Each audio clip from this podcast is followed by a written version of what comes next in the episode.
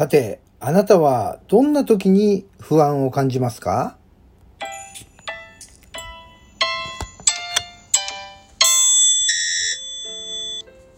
はい、皆さんこんにちは。ポジティブラジオテトラポットの上から、この番組は日本のクリエイターたちに夢と希望、愛と勇気を与えるため、日々奮闘しているウェブディレクターが本能のままにお届けしている番組です。どうも、ハップでございます。私ね、先日、あの、なんだ、えっ、とね、スマホのですね、えっ、と、キャリアの契約を変更しました。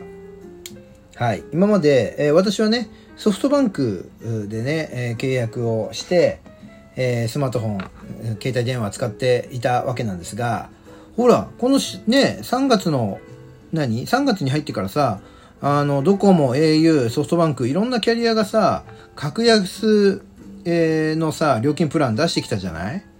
うん。で、あのーもうね、その格安プランがね、できる時には、あの、乗り換えようって僕決めてたの。うん。で、どんなプランがあるのかなと思ったら、ね、思いのほか、不思議な携帯、あれだったね。体型だったよ。なんか、LINE と提携をして、LINE もとかっていうね、ソフトバンクは。うん。で、ドコモはほら、アハモとかさ、au はよくわからんけど。うん。みたいな感じで、あのーあ、結局ソフトバンクじゃねえのかなと思ったけど、まあ回線はソフトバンクなんだね。うんうんうん。まあそういうことで、まあ LINE もに契約をしてですね、で、LINE もの手続きはこう全てインターネットで行うというところで、俺ね、でもね、それでいいと思うんだよ。あの、店舗に行ってもさ、番号札を取ってお待ちくださいって言ってさ、永遠待たされるじゃん、1時間とか。そんなんで待たされるんだったらさ、もう全部インターネット上のさ、やりとりだけで終わらしちゃっていいんじゃないと思ってさ。うん。で、特に行かないじゃん、そんなキャリアのさ、ショップにだって。で、こう、スマホになってからさ、ショップの店員もさ、結局、自分たちで製品を開発してるわけじゃないから、聞かれてもよくわかんないんだよね。うん。で、この手のものってさ、スタンダードな操作方法、設定があるわけではなく、人それぞれね、好きなようにっていう、そういうスタンスであるからさ。うん。だからそうなると、まあ、店舗とかなくてもいいし、安くなるならそれでいいし、みたいなね。うん。まあ、日本のこの経済の発展とかね、えー雇用促進の部分のこの社会問題に目を向けると、果たしてそれでいいのかなっていう思うところもあるけどね。うん。まあ、ただ安いだけで乗り換えるというんじゃなくて、やっぱりね、こういう新しいえー試み、新しい流れみたいなものが、こう、できた時はね、乗ってみるという。私のね、長所はそこ、そこかもしれないですね。えーある程度ね、年齢をを取ってくるとですね、新しいもの、流行みたいなものにあんまりね、こう、関心を持たなくなるというのが心理学の中でもこう言われてはいるんですが、私はどちらかというと、まあ、好奇心旺盛な方でございますのでね。うん。えーあ、面白いじゃんと思ったらチャレンジしてみると。うん。で、チャレンジして失敗するという流れも多いんですけどね。はいはいはい。そして今回もチャレンジして失敗したお話でございます。うん。あの、eSIM とかっていうさ、SIM がさ、でえっ、と、何、デジタル化されたやつの申し込みが、あの、なんかね、ものすごい数で処理が追っつかないみたいな、そんな案内があったんで、じゃあまあ eSIM じゃなくて普通の SIM でいいやと思ってね。で、まあ普通の SIM で LINE もに切り替えるという、そういう手手配を取ったわけですよ。そしたら、もう本当すぐだったよ、来たのが SIM。うん。えっ、とね、翌々日にはもう来た。うん。で、その SIM と一緒にさ、あの設定の仕方みたいなのが書いてあってさ、で、まあ一応その説明書通りにやったんや。うん。で、まあ SIM をね、カットして、今入ってるやつと入れ替えて、で、入れ替えた後にこう、これをやってくださいみたいなのが書いてあったから、この書いてあった通りに一応やったんやで。そう。で、一応やって、よしと思って。で、ほら、SIM 変えたばっかりだからさ、不安じゃない。だから電話をかけてみてね。うん。自宅の電話にかけてみて、ね、117、177も試し、うん。119とか試しちゃダメだよ。うん。で、試してちゃんとかかるということを確認して、よしよしかかるじゃないかとよし、これで俺は今日から LINE もだと。ね。えー、いう LINE モバイルっていうあの、あの CM だよ。あの、なんとか翼ちゃんのね。そう。翼ちゃんだよな、あれな。うん、そうそうそう。みたいな、もうルンルンでね。そう。かこんなに簡単に切り替えができるのかっつってこう、ね。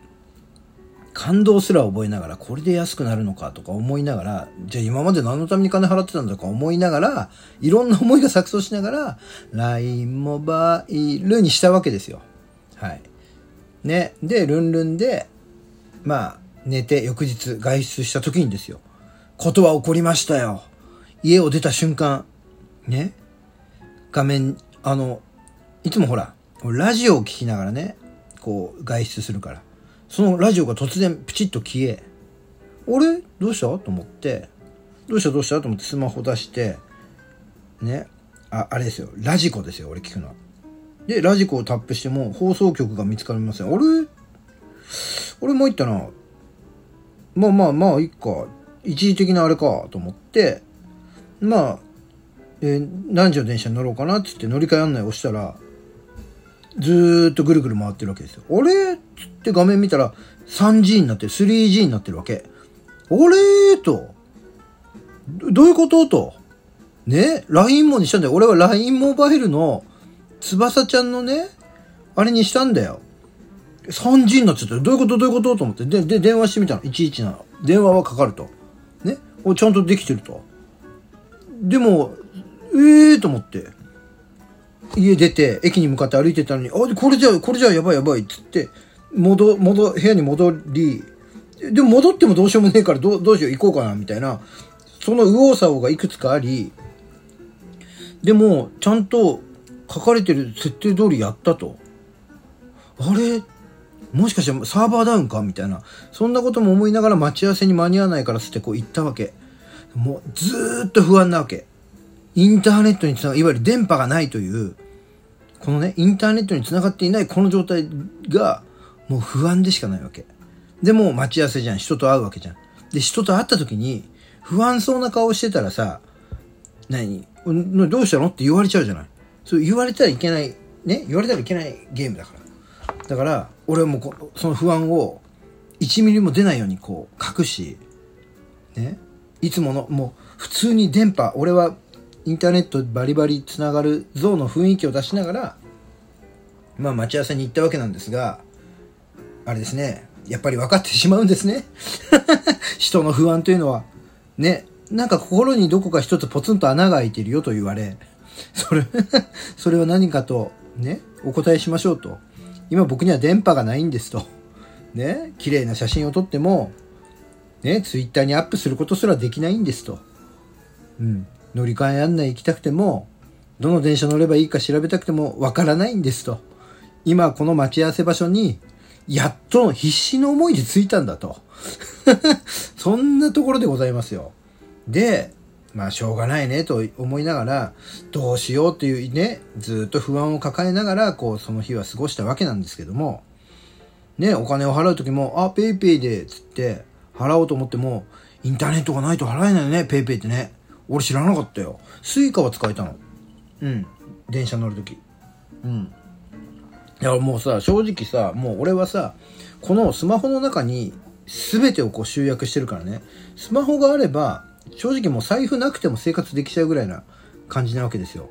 昔はさ、外出するときに絶対持っていかなくちゃいけないものって言ったらさ、まずは、ね、財布、タバコ、次携帯ぐらいだったんだ、俺。うん。で、俺もタバコやめたからもうタバコなんか持つ必要ないから、財布、携帯ぐらいで良くなったんだけど、もう今となっては、もう財布もいらない。うん。この携帯ね、スマホがあればそれで十分。で、不安な時はバッテリーね。予備バッテリーみたいな。もうさ、こういうさ、生活のさ、リズムすら変えてくれてしまったこのスマホなわけだけども、このさ、SIM 交換した時に繋がんなかった時のさ、この電波がね、インターネットに繋がらないこの不安これ皆さん味わったことあるかな？僕は仕事からやっぱインターネットずっと繋がってないとさ、仕事にもなんないから余計なんだけどさ、よくさ、何、ブログとかテレビで言ってんじゃない？それこそ、ね、下界から隔離されて自分を見つめ直すみたいな、スマートフォンとかパソコンとか全部こう家に置いて出かけるみたいなさそんなことやってる人本当にいんの？こんなこんな不安なことないで。ねえ。地図見れないんだよ。今どこいるかわかんないんだよ。勘で歩くの？太陽が出る方向に向かって歩くのかな？そんなバカな、そんなものやる？みたいなさ、もうだからもう、インターネットが繋がらないというのはもう不安でしょうがないわけですよ。ね。というところでね、これ皆さんね、僕みたいなこんな不安を味わったこと、ここ数日ある方いらっしゃいます ?LINE もとか新しいキャリアのね、通信に変えて慌てちゃった人います？うん。もしいたらね、あの、今の私のこの気持ちに共感していただけると思いますが、あの、結局ね、復活したのはですね、あの、SIM を入れ替えてから Wi-Fi で、なんかね、その、なんだ、新しい通信キャリアの何かプロファイルかなんかを入れなくちゃいけないんだけども、それ一応ちゃんと入れてはいたんだけども、どうやらそれが正しくインストール完了できてなかったらしく、一旦前に入れたやつを捨てて、もう一回インストールし直して再起動かけたら、やっと繋がりましたよ。うん。だから、ね、あの、SIM カード変えたりキャリアを変えた方はですね、大体イメージとして電話つながるかなっていう、そんな思いはあるけれども、それよりも何よりも、インターネットにつながるか、Wi-Fi を切って、ね、普通に 4G、5G、この電波を拾えるかっていう、ここをね、忘れないでくださいよという私からのアドバイスでございます。